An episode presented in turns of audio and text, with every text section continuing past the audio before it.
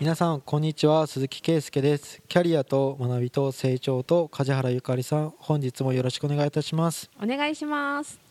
今週ははい。えっ、とフリーランスあるあるのニュースを取り扱う。はい。でうん。いいですかねっていう、ん。この時代ってんいう煽り？煽りね。煽りなんですかね、まあ、煽ってる人がいるのも事実なので、はいはいはい。うん、そうじゃない人もいますけどねもちろん。これからはこの時代そう言って会社を辞めた人に待ち構えている悲惨な末路。暗い。これプレジデントの記事ですけど去年の12月の半ば頃に出てる記事。キラキラした風に見えるんですかね。そりゃ見えますよああ梶原さんは見えたタイプなんですね私見えてた 恥ずかしいって そう会社員時代はなんか個人でとか起業してる人がもうキラッキラに見えてた人なので私は。へなんかえ今の時代なんてね結構簡単にできるって言ってる人たちもたくさんいるからそうするとうっかりやめちゃって大変なことになるよっていう記事ですけどここに書かれてるのは、うん。うん、やめたくなる気持ちはわかる。そういう人周りにいます？周り？悲惨な人っていうか。悲惨ではないけど授業をやめてった人はいる。やらなくなってった人。そあのー。こういう授業やろうって言って始めたけどうまくいかなくてスーって引いてた人はいる。ああ辞めたよっていう宣言なしに？ないないないない。フェードアウト。フェードアウト。あ女性の場合は多いのは結婚するとかはいはいはい。そうのが多いし男性はね、えっと、業種転換を何回かしてる人は結構見る。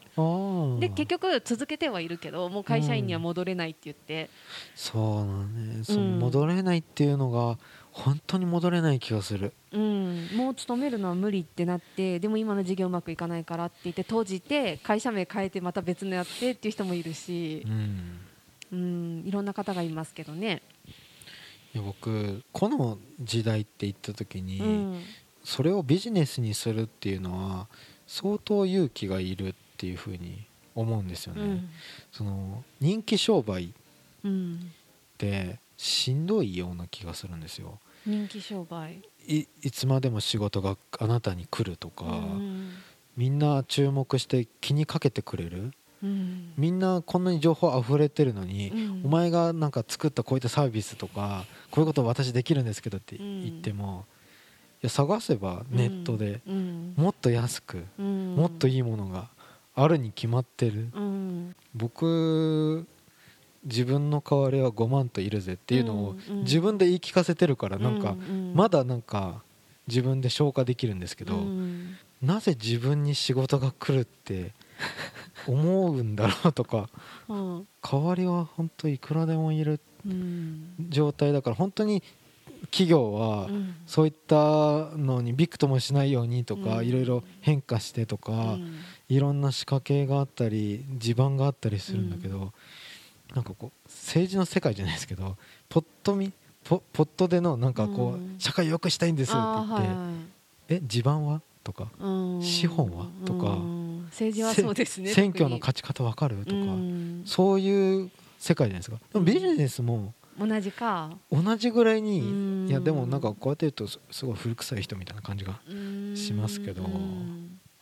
ある意味そうかもしれないですね、うん。結局なんか独立してもこの記事にも書いてあることではあるんですけどでも実際多分やってて私も思ってるし鈴木さんも思ってると思うけどはい。一人で事業なんてできないじゃないですか。はいらそれを一人でできるって思っちゃうところから勘違いが始まるんですよね。ねなのでなんか会社だとよくあるあれですよ一般論でいくと歯車になってるみたいな。でそれれが嫌で自分らしく自分にできることって言ってやったけど結局なんか今言ってた通り事業を起こしたところで替えが利くじゃないですか、うん。だから大きい歯車であることに変わりはないんだけどうん。そこが見えてないとなんか自分でいろいろできる気がするって思って、うん。始めてみたもののなかなかうまくいかなかった時にう、ん。もう前にも後ろにも行けないみたいな風になっちゃうみたいな。まあ本当はサラリーマンに戻ればいいじゃんって思うんだけどな。そうだからもともとなんかもうダメならまた戻ろうとか私もそうだけど、なんかずっと続けられる保証もないしみたいな、うん。ふうに思って始める人はまだいいと思うけど、うんもうなんか後ろ立つ退路を立つって言って立ってうん。前しか進まないみたいな感じで勢いよく出てきちゃうと、うん。多分戻れないですよね。そう。それはなんか絶望への道にしかね見えないような気がするんですよね。うまくいく人もいるし実際。うん。だから最初から諦めるのは良くないとも思うけどうん。でもかといってなんかあなんかあっちキラキラしてそうと思ってふわっとした気持ちで行っちゃうと結構痛い目見るよっていうのが この記事に書かれてるような内容でしたね。梶原さん今はその SNS とかあんまりやってない人じゃないですか、はいやってない。だからそのいいねとかがなんか伸びてくとかそういうので気持ちが動いたりしないじじゃないですか、はい。今の人はすごい動くと思うんですよね。やっぱ承認欲求やっぱみんな個人情報自分でさらけ出しまくって、で「いいね」がつくじゃないですか、うん。それがステータスみたいになってるけど、うん。うん。ね、それがそのインフルエンサーみたいなキラキラしてる人がうん。それであなたの良さなんだよみたいにうん。言っちゃうと単純に その SNS の中とうん資本主義経済は今は密接につながってるように見えるけどそんなにうん。そこまで価値がそのいいねの数にだって価値変えるとかレビューも書き換えれるしとかうん。できるから本当にリアルにのお金を集めようと思ったらうんまどろっこしいっていうか100万とか超えてくると別ですけどね。うん。そういう人は稼ぐっていうあれになるのかもしれないけどほんの数十数百はうん。なんか逆に私からするとリスクの方が大きくってリスクってそのメンタルやられるリスクね、ああ。そのなんかへこむ言葉が来たりとか、うん。そういうのに振り回されたくないなって思うから、うんなんかポジティブワードより1個のネガティブに目がいくタイプなんですよ自分が、うん。でそれが分かってるからやらないけど私は、うん。でもなんかやってる人たちすごいなとは思う。うん。うん。いやそれを年配の世代はうん。それを仕事にしようとあんま思わないんですよ多分、若い方がちょっと思っちゃうような気がするんですよね、うん。それでインスタとかね。インスタで商売できるんじゃないとか、うん。まあ、できてるしねうん。実際。うん。でも世の中の継続性っていうか時代のうん。移り変わりが激しいのってあんま察知できないんじゃないのかなって、うん。インスタがじゃないプラットフォームがまた流行るとか、うん。そういうのっていくらでもあり得るんじゃないですか、うん言いながら、まあ、Facebook って根強いなってたまに思うんですけどうん。とかあれは根強いね。Twitter もずっと最強みたいになってるよなとか、うん、あの辺は相当ね崩れないと思う。この間はあれ？去年だったと思うけどフェイスブック確かなんか言われてましたよねアメリカの国から。もうぼ簡単に言うと母体がでっかくなりすぎて、うん。インフラとしての機能に近づきつつあるから、うん。解体しろってあの独禁法みたいなことですよね日そう本でいう。そうそうそうそうだからそのあの M&A で結構いろいろくっつけてる部分を外せみたいなこと言われてたけど、でもあれちょっとかわいそうなんですけどね、うん。最初にそういう独占禁止法を扱ってるようなところに、うん。ここを買収するのいいですかって先に聞いたらしいんですよ。聞いたのに結果的にお前競合を減らすための買収だったじゃん、結果的に、うん。だから今から外せってそりゃないよって、ね、うんいう。けど28億ユーザーぐらいいるって言ったら、インド中国超えてるわけじゃないですか、国家みたいに。うんいやそうそうもうそうなりつつあるから。国家はなんかまあ金融庁とかうん。何のあの電子マネー作ろうがお金の流れは全部そういったお国が把握するけど、うん。Facebook でみんなお金のやり取りしちゃったら不正があったとかいろいろあってうん。も誰も監督する機能がないっていうね大変だと思うけどまあなくならないでしょうねあの辺は。そうなのかな、うんみんなすごい使ってますもんね。わかんない。と思 ううん。でもおじさんの方が Facebook は多いか。そうですね上の世代が多くてインスタが若い世代が多いとは言われてるけど、でもインスタは最近世代が結構もう広がってきてて、うん。上の世代でも特に女性が結構やっぱり使う人が増えてるっていうのは聞きましたけど、でもなんかあれで個人情報を一ねそういった 一社がめっちゃ持ってるっていううのは、ん。すごいね。中国政府も許さないみたいなあねうん。だって中国はあんまりもともと外部のそういうの入れてないじゃないですか。はいはい。Google だったりとか、うん。で独自で作ってるからうん。あの国もすごいですよね。全然話が変わるけど香港のとかすごい法律作っちゃってとか本当すごいなと思うけどまあそれじゃなくって今日フリーランスのフリーランスの人気をつけてくださいっていう注意注意喚起？うん。だからなんかフリーでやってる我々からすると、うん。いいところと悪いところ両方あるの分かるじゃないですか、はい。うん、でいいところの方が多いから続けてる感じなんですけど私は。どうですか、僕？うん、いやフリーランスは否定的だけどね。うん。やめた方がいいよって感じ？うん。やめた方がやめた方がいやチームで働くみたいな感覚の方が。外部でもチームで働いてますよ私。うん。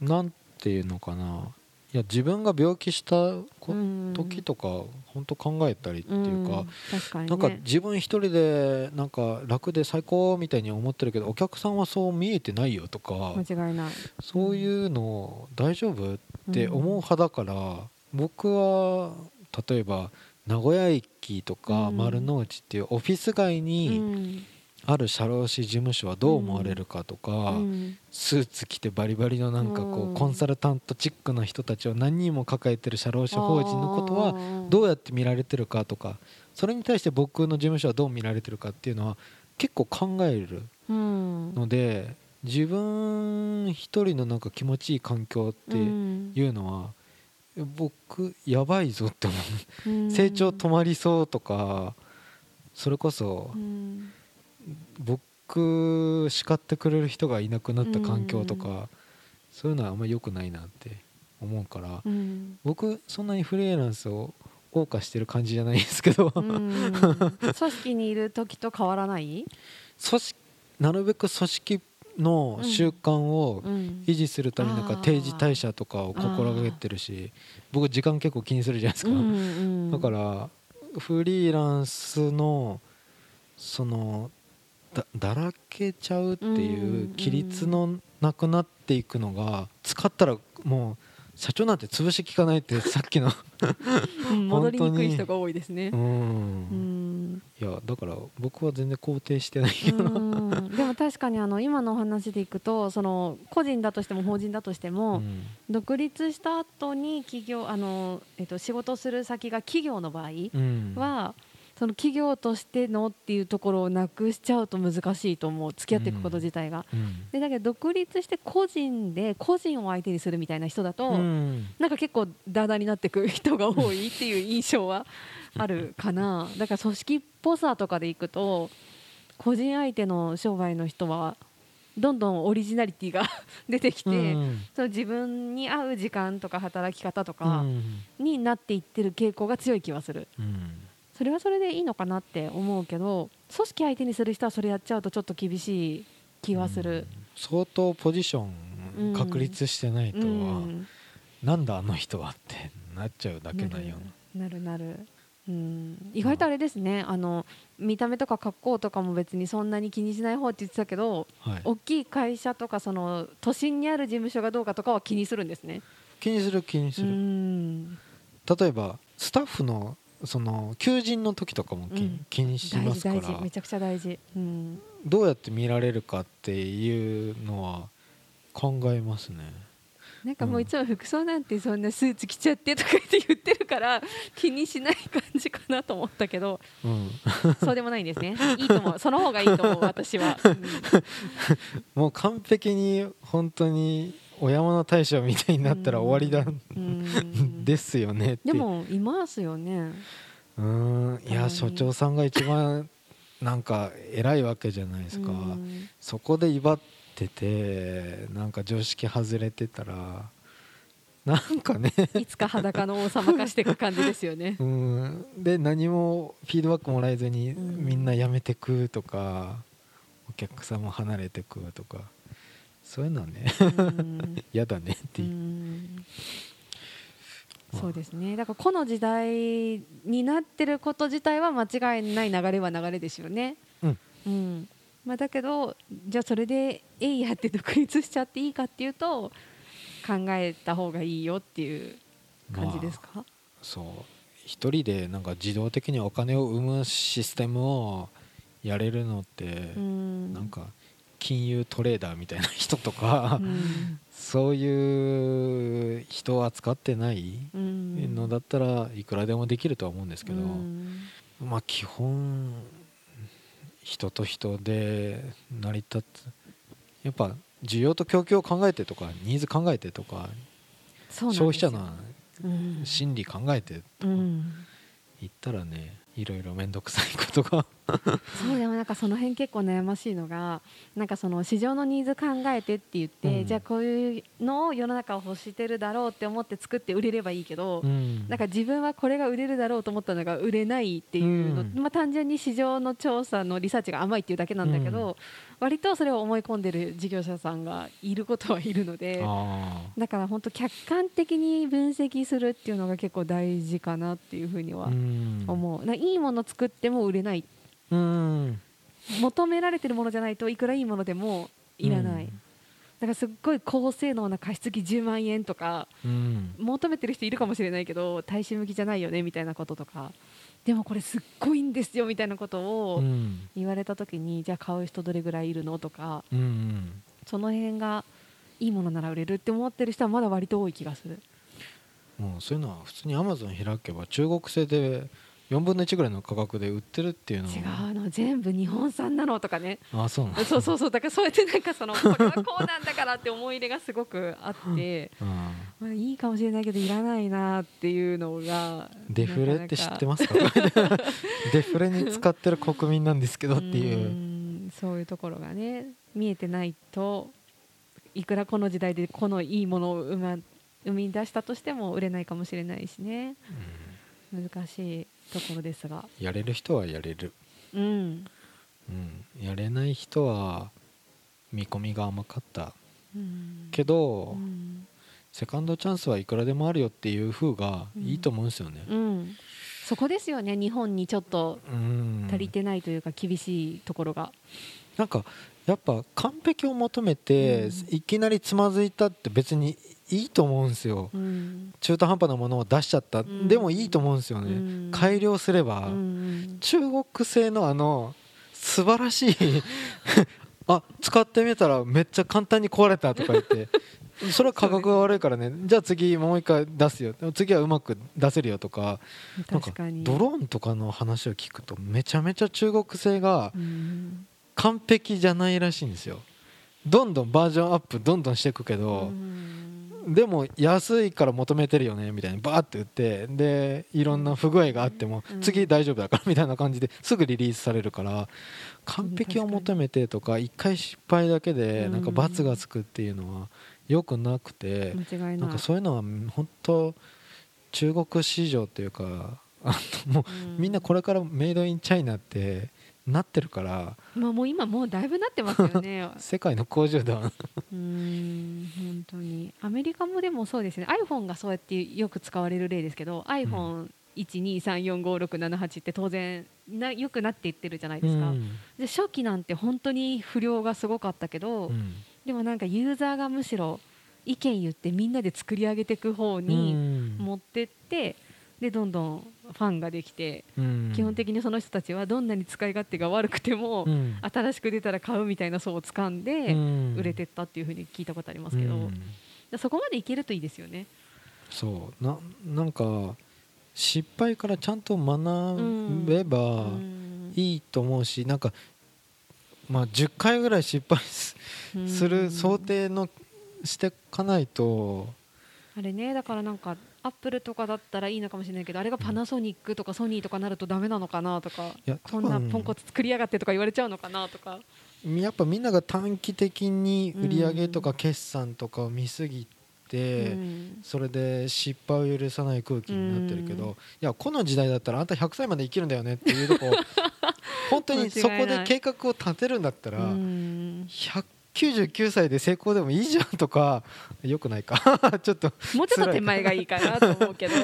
そう。ユニクロは一生休杯って言ってましたっけ？1勝99敗でした1勝9敗ぐらいだった柳井さんすごいですよね。だからやっぱ売れてる人だってそうやってうん。負け続けの時代もあったわけだからそういう意味でセカンドチャンスとかどんどんチャレンジして、次のチャレンジはまあもうちょっとか良くなる確率を上げれるようにうん。した方が、なんかたあの起業してる人たちだとうん。うんなんか誰かがうまくいかなかったって言って、うん。次やっててもふーんって感じなんですよ。なんか、うん。あいつこんなことやらかしてよとか誰も言わなくて、うんああまたじゃあ次頑張れよみたいな感じで終わるから、うん。そういう空気が広がったらいいなって思うけどでもそういう人の例えば奥さんとか、うん。その普通の感覚の人はうん。あんたこんなに在庫抱えてどうすんのとかなっちゃうじゃないですか。うん。だからそこだけ見ちゃうとなんか新しいことをやれなくなっちゃうからむ難しい。な今回のそれこそコロナの時でも、うん。フェイスシールド大量に買って売り出したりとか、はいはい。なんかこれが効くらしいっていうものを買って売り出したりとかうん。いろいろやってる人いるんですよ周りに、はいはい。面白い。あ次何買ったのってみんなで言って。はい。でなんか必要な時にはでもそこからみんな買ってあげたりとかするからはいなんか面白いなって。よくまたあいつバカなことやってんなって絶対そんなのいらなくなるだろうとか言われながら、はいはい。いやでも次はこれを売るんですとか言ってやってる人がいるんだけどめちゃくちゃ可愛がられてるその人。そう。だからそういうふうになんかみんな思い立ったら、まあ、あのお金がある前提がもちろんあるけど借り入れしてまでやってるわけじゃないから、本業でしっかり稼いで別のラインを考えてっていう感じではやってますけど、うん。なんかそういうのはどんどん応援し合える環境がいいなと思いますよね。人生やり直しはいくらでもできると思う。うん、そうね、うん。だからそういう感覚を持ってる人であれば、うん。会社辞めてやりたいことあってやってみようってなっても、うん。ダメだったら次またこうしようってなれるからいいと思うんみんな楽観的になろうぜ。う。うん、赤道直下の 太陽浴びてさっていう。もうに昼間からお酒飲んで仕事あんまりしないで。そう。真面目すぎはねよくないからね。真面目だね。みんな真面目だよ。うん。たまにはそういう楽観的なポジティブな、すっげえしょうもねえアドバイス。楽観的になればいいよっていや違うよ。違う。今日の記事はそれそれが良くないって言ってる時代。あのあ楽観的はダメって。そこの時代って言って会社を辞めた人に待ち構える悲惨な末路っていうテーマになってるから。でも私たちはそこまでそう思わないっていう話ですもんね、うん。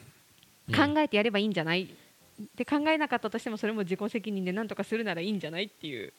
感 じ自己責任はちょっとね。責任もちろん。好きにするのもしないのも結局でも自分の人生だもんね。うん。うん。まあ下を見ればさもうちょっとみんな楽観的になってる国もあるしさ。うん、うん。そう。日本は恵まれてるんだしいくらでもできる、うん。いやだいぶ考えなしのアドバイスな。うん、でもちょっとは考えようねでいいんじゃないですか？そう鈴木さん適当で意外と考えてるんで。いや僕めっちゃ考えてるからね。そうそうそう。そうだから意外と考えてる人だから考えた方がいいとは思いますけどね、そう。はい。じゃあ今週ははい。以上とさせていただきます、はい。ありがとうございました。ありがとうございました。番組では2人へのご意見ご質問をお待ちしています社会保険労務士事務所コルトスのホームページまたは info アットマーク sr ハイフン kolutus ドットコム info アットマーク sr ハイフンコルトスドットコムへお問い合わせください。お待ちしています。